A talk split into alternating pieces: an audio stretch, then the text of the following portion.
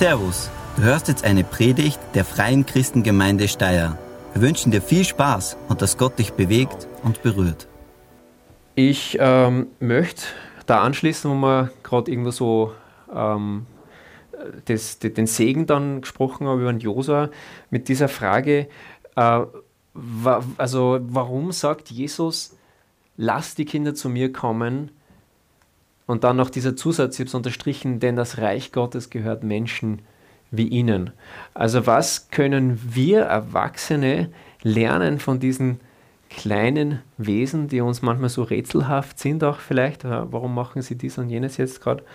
Ähm, was haben die Kinder, das wir als Erwachsene auch haben sollten? Das ist die, die Frage, mit der wir uns, ja, ich höre da Glauben, ja, es ist Glaube, aber es ist noch was anderes auch, über das Jesus dann hier ins Gespräch kommt mit seinen Jüngern. Und äh, um das noch ein bisschen mehr zu ergründen, möchte ich ein bisschen nach vorne gehen im Markus-Evangelium, weil circa ein Kapitel vorher äh, gibt es eine andere Begebenheit, wo auch Jesus ein Kind äh, so quasi in die Mitte stellt. Und ähm, das möchte ich mit euch anschauen, weil das ist sehr aufschlussreich, weil es zeigt nämlich, dass Jesus sich sehr mit den Kindern identifiziert ähm, und dass er sie total ernst nimmt. Das ist zu finden in Markus 9. Äh, den Text habe ich da auch mitgebracht, da könnt ihr da gerne mitlesen, ähm, ab Vers 33. Da steht folgendes. In Kapernaum angekommen, gingen Jesus und seine Jünger in das Haus, in dem sie wohnen wollten. Jesus fragte sie, worüber habt ihr unterwegs gesprochen? Sie schwiegen, denn sie hatten darüber geredet, wer von ihnen wohl der Wichtigste sei. Okay, wird bei uns nie vorkommen, ja. Äh, das sei ferne. Da setzte er sich hin und rief die zwölf Jünger zu sich und sagte zu ihnen, wenn jemand der Erste sein will, muss er den letzten Platz einnehmen und allen dienen. Dann stellte er ein kleines Kind in ihrer Mitte, nahm es in die Arme und sagte zu ihnen, wer solch ein kleines Kind um meinetwillen aufnimmt, nimmt mich auf. Und wer mich aufnimmt, nimmt meinen Vater auf der mich gesandt hat. Also total interessanter Text. Ähm, die wenigsten von uns wahrscheinlich würden darüber sprechen, aber ich wage mal zu behaupten, ähm, dass du bzw. dass ich, dass keiner von uns so gern der Letzte ist. Ähm, der Letzte zum Beispiel im Supermarkt, wenn eine super Schlange, super lange Schlange im Supermarkt ist, ja, kommt super oft vor und dann wird keine Kasse eröffnet, ist einfach nicht super, der Letzte zu sein in dieser Schlange. Oder noch schlimmer, der Letzte sein am Buffet. Was passiert, wenn du der Letzte bist am Buffet? Ja, du findest kein Buffet, sondern du findest ein Schlachtfeld. Das ist das Letzte. Oder noch ein Beispiel aus dem Schulalltag vielleicht.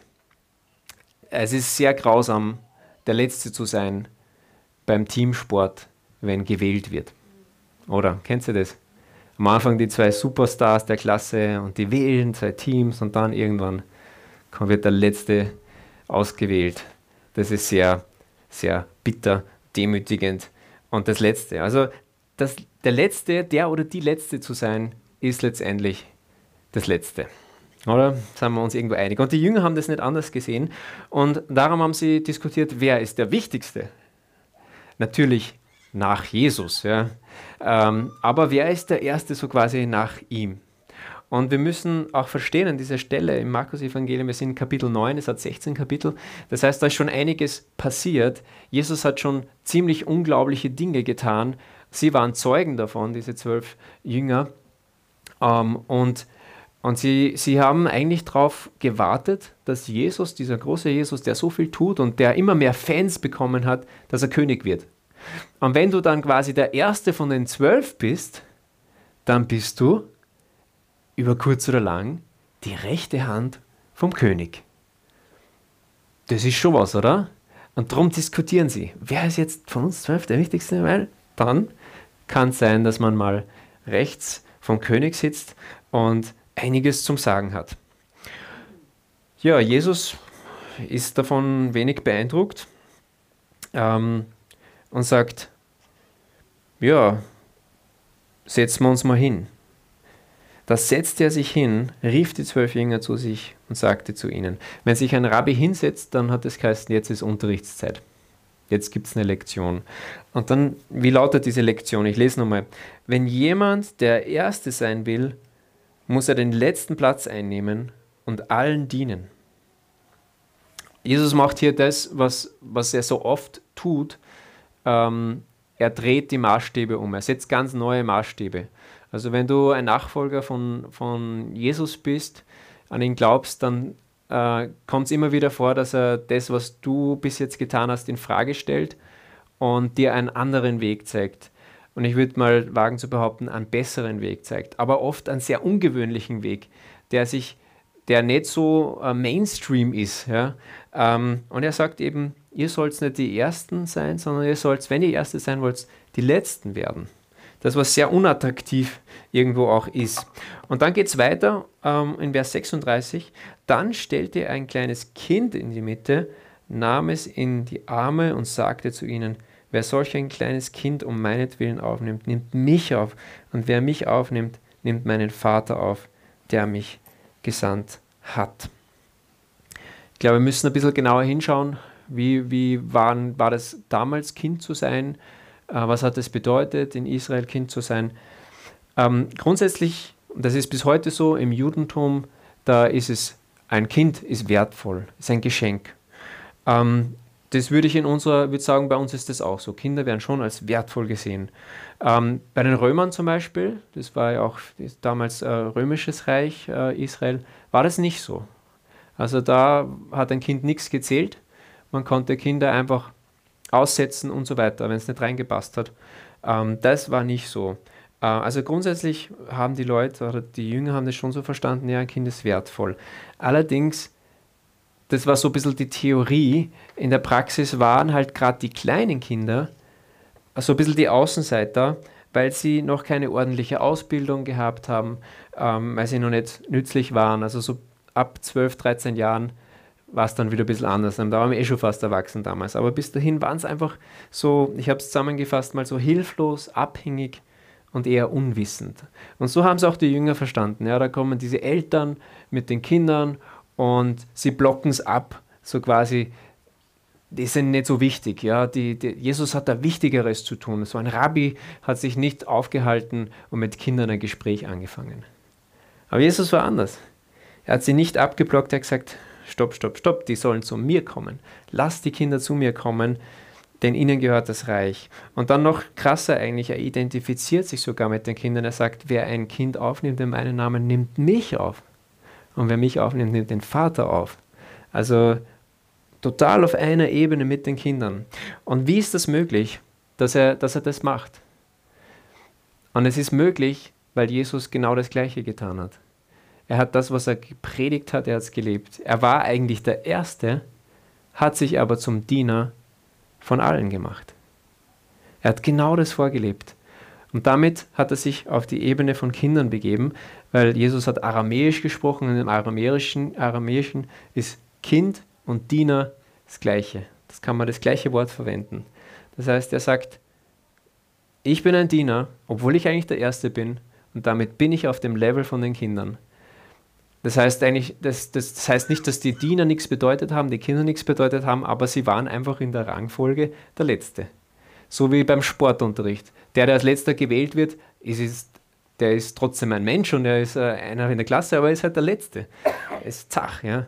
Ähm, und so ähnlich ist es auch. Jesus nimmt diese Position bewusst ein. Obwohl er der Erste ist, wird er zum Diener, begibt sich auf die Ebene des Kindseins.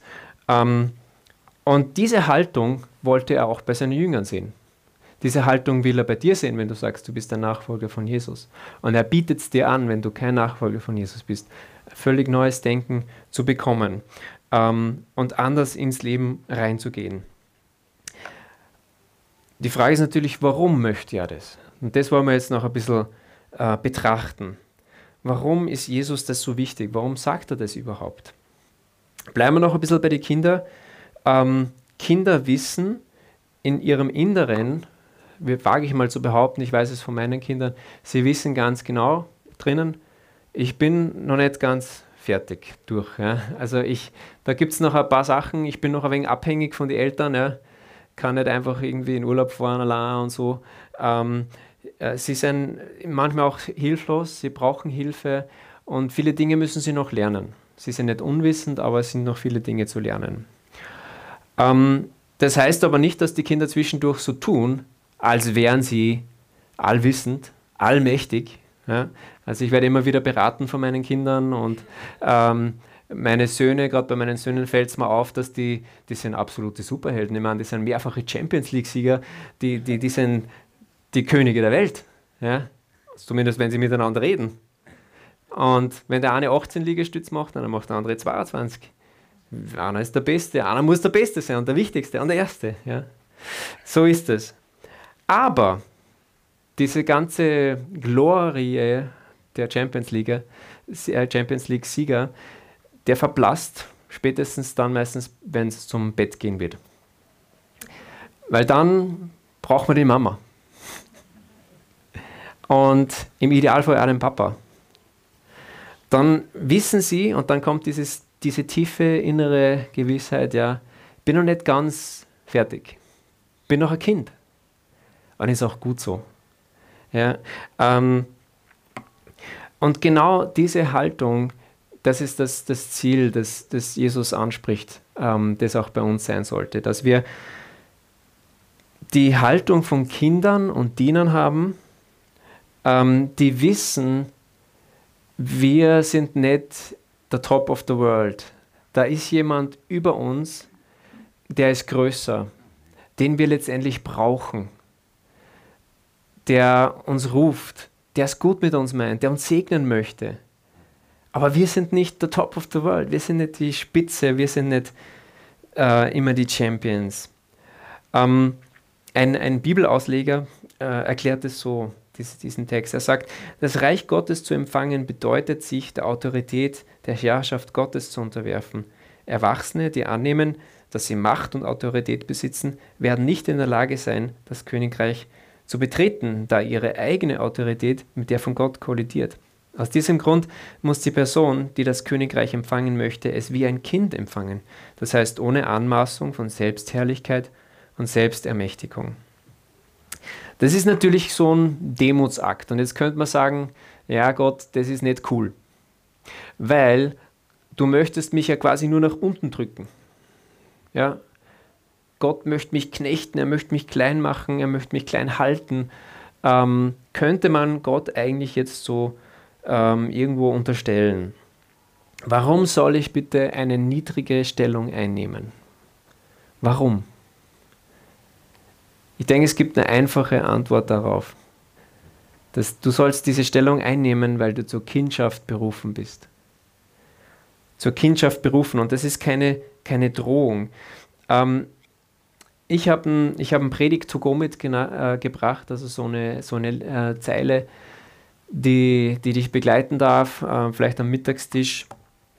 Ähm, und ich habe es mal so genannt: Gott sucht, keine, Gott sucht Kinder, keine Rambos. Gott sucht Kinder, keine Rambos. Er beruft dich zur Kindschaft. Und er beruft dich nicht, dass du dich durch alles alleine durchkämpfen kannst und musst mit deiner Bazooka und deinem Überlebensmesser, ja, sondern du darfst doch Kind sein.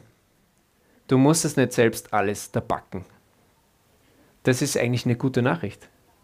Das ist eigentlich eine, ein Privileg, würde ich sagen.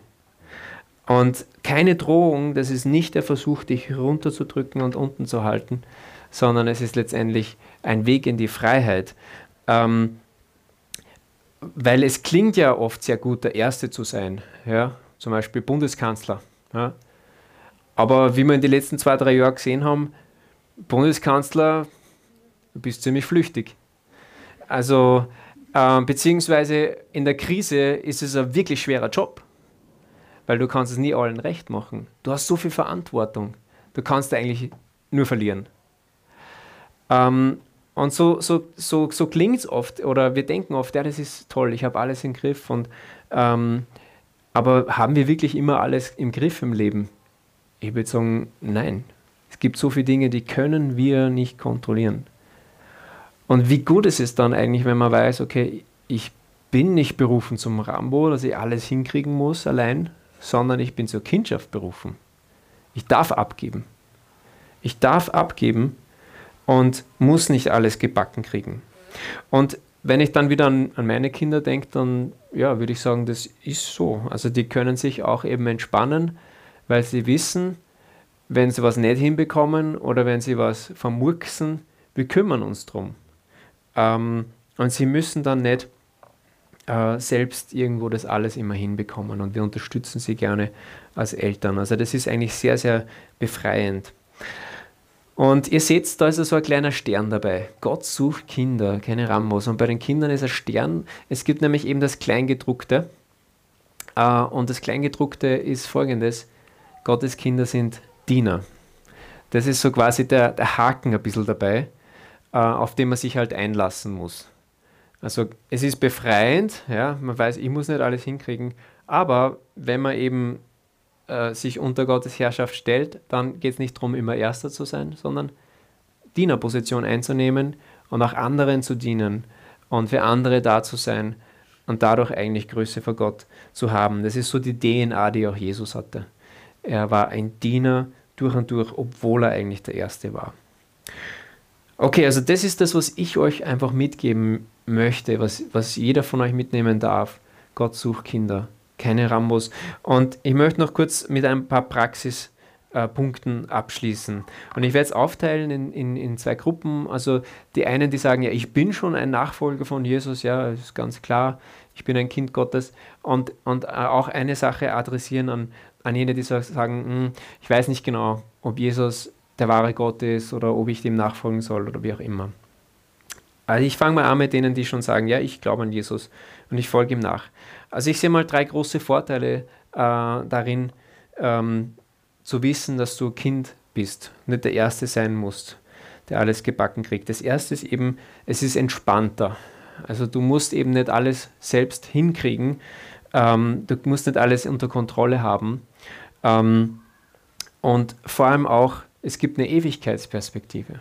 Wir haben uns die letzten Wochen damit beschäftigt mit Auferstehung, wenn Jesus wirklich auferstanden ist, dann kann man ihn erleben, weil er lebt. Aber wenn er auferstanden ist, dann bedeutet es tatsächlich, dass Gott Macht hat über den Tod, dass es etwas gibt über den Tod hinaus. Das heißt, selbst wenn Dinge, obwohl du ein Kind Gottes bist, nicht immer so laufen, wie du das vielleicht vorstellst, du hast ein, eine Ewigkeitsperspektive, dass du eines Tages bei Gott sein wirst durch Jesus. Also das entspannt schon sehr stark. Ähm, das Zweite ist, Du darfst erleben, dass Gott in deiner Schwachheit stark ist. Es gibt da ganz einen starken Text dazu, einen Bibeltext, dass Gott ihm sagt, lass dir an meiner Gnade genügen, denn in, meiner, in deiner Schwachheit, da bin ich stark. Das heißt, Gott füllt Dinge aus, Bereiche in meinem Leben, wo ich nicht stark bin und seine Gnade wird, wird äh, sichtbar. Also Entspannung, seine Gnade wird sichtbar. Ich muss nicht immer stark sein, Gott kann stark sein. Und das Dritte ist auch noch sehr wichtig, und zwar wir sind nicht allein, es gibt Gemeinschaft. Einerseits haben wir Gemeinschaft mit Gott, wir können jederzeit mit ihm Kontakt aufnehmen, aber du hast auch Gemeinschaft in der Gemeinschaft der Kinder Gottes, in der Kirche. Das heißt, man hilft sich gegenseitig, man unterstützt sich gegenseitig als Kinder Gottes. Das sind drei Privilegien, aber da gibt es eben noch das Kleingedruckte dann für die Jesus-Nachfolger, weil die können sich nicht drauf ausreden. Wenn du Nachfolger bist von Jesus, dann bist du halt auch berufen zu dienen. Und da möchte ich dich herausfordern, wenn du hier zur Kirche kommst und sagst, ja, ich folge Jesus nach, auch zu fragen, ja, wo kann ich wenn anderen dienen? Ja? Wo kann ich vielleicht irgendwo in einem Bereich mithelfen, mit anpacken? Sprich Leute an, die irgendwo arbeiten, wo du denkst, das könnte ich auch. Ähm, und fang an, anderen zu dienen. Das ist ein großer Segen, auch für dich dann letztendlich drauf. Ähm, und jetzt möchte ich nur die ansprechen, die sagen, hm, ich weiß nicht, Jesus nachfolgen, wie auch immer. Ähm, was ich dir mitgeben möchte, ist, was ich Ihnen mitgeben möchte, ist, Gott sucht Kinder. Und das bedeutet letztendlich, dass jeder kommen kann, der Gott sucht. Und er kann so kommen, wie er ist. Man muss nicht erst eben beweisen, dass ich irgendwie Superheld bin, äh, dass ich alles hinkriege, sondern man kann kommen, du kannst kommen, wie du bist. Und muss nicht erst beweisen, äh, wie stark du bist. Und das ist auch ähm, das, was eigentlich zählt. Es reicht, zu kommen, wie du bist. Und wie kann das aussehen? Vor ein paar Wochen haben wir ein Interview gemacht mit dem Thomas und ich kann mich erinnern, er hat so erzählt, wie war das damals, also so diesen Weg bewusst angefangen hat, mit Gott zu gehen. Und es war eigentlich ein nur sehr kurzes Gebet, das er da gesprochen hat. Und das ist letztendlich auch, wie, wie eigentlich diese, diese Kindschaft beginnt in der Regel. Dass man sagt, Gott, hier bin ich. Durch Jesus komme ich jetzt da und lass mich dein Kind sein. Und dann erste Schritte des Glaubens gehen, mehr über Jesus lernen, ihm dienen, ähm, anfangen, den Weg mit ihm zu gehen, also Schritt für Schritt. Aber es ist nicht irgendwie so ein komplizierter Be Bewerbungsprozess, ja, wo man alles einschicken muss und sagen muss, das und das habe ich schon hingekriegt. Man muss eigentlich nur kommen, so wie man ist. Ähm, ich lade jeden ein, äh, den Weg weiter zu beschreiten, egal wo du bist. Gott sucht Kinder, keine Rambos. Und ich werde noch kurz äh, mit einem Gebet schließen, beziehungsweise auch hinweisen auf Gebetsangebot. Wir werden noch einige Lieder jetzt singen, drei. Und nach diesen Liedern bin ich auch gern da für Gebet. Wir haben so einen, einen Nebensaal. Ähm, da kannst du mit persönlichen Anliegen kommen oder auch sagen, ja, ich möchte diesen Weg anfangen zu gehen, gemeinsam beten, aber vielleicht auch wegen Anliegen, anderen Anliegen gerne. Nutze diese Möglichkeit, wenn du zugeschaltet bist äh, per Livestream, dann kannst du im Chat nachsehen, da gibt es eine Telefonnummer, kannst du anrufen mit jemand gemeinsam äh, beten. Ich äh, schließe mit einem Gebet und ähm, Irina kannst du schon bereit machen und wir wollen dann noch gemeinsam vor Gott kommen, in Loben und Preisen. Vater im Himmel, danke, dass du der Vater aller Vater bist. Danke, dass du jeden hier im Raum kennst. Danke, dass du gute Pläne mit uns hast. Und danke, dass du uns herausrufst zur Kindschaft. Ich bitte dich, dass du uns in diese Freiheit führst, wenn wir schon Ja gesagt haben. Und ich bitte dich, dass du all jenen, die nicht sicher sind, dass du ihnen zeigst, dass du sie liebst, dass du ihnen begegnest, dass du Antworten gibst auf brennende Fragen, die vielleicht da sind. Danke, dass du ein Gott bist, der uns sieht und der uns sucht. Amen. Vielen Dank fürs Zuhören. Wir hoffen, dass dir diese Predigt weitergeholfen hat. Wenn du mehr über uns wissen willst oder Fragen an uns hast, besuche unseren Gottesdienst in Steyr und schau auf www.fcg-steyr.at vorbei. Wir freuen uns auf dich.